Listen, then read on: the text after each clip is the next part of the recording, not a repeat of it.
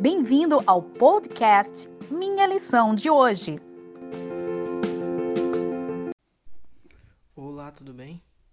Seja bem-vindo a mais um podcast da Igreja Central de Natal, domingo 10 de maio, e o tema é Compreensão das Escrituras. O texto base do estudo de hoje está lá em 2 Timóteo, capítulo 3, versículo 16 e 17.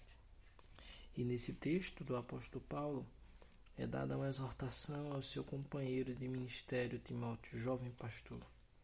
O apóstolo Paulo sabia que Timóteo tinha sido instruído pelos seus avós nos livros sagrados, pelos seus pais. Desde pequeno ele tinha sido formado conhecendo as sagradas letras. O apóstolo Paulo menciona que desde a infância ele sabia que essas letras iriam torná-lo sábio para a salvação.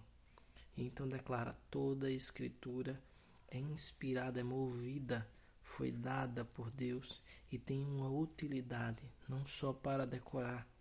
Esse texto ele tem a utilidade de repreender o ser humano, de incomodar, de corrigir, de chamá-lo a uma determinada forma, a uma determinada norma, para educá-lo, para mudar suas vontades e seus conceitos, e para colocá-lo no caminho da retidão e da justiça divina.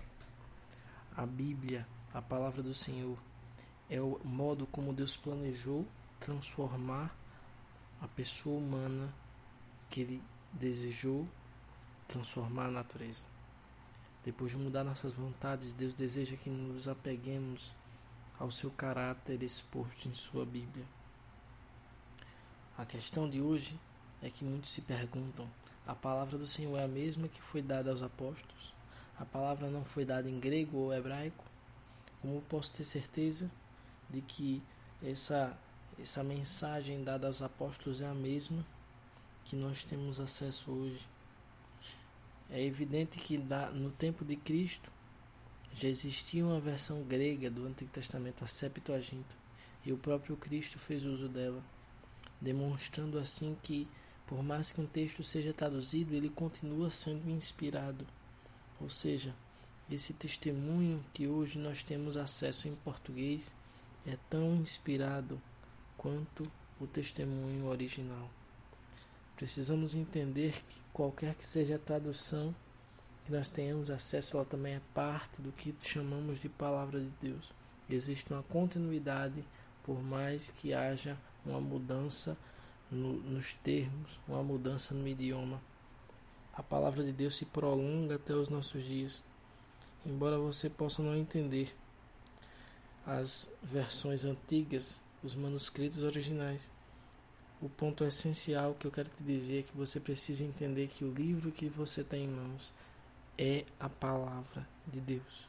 E você precisa tomar uma posição diante do que Deus escolheu te revelar hoje. Deus te deu luz.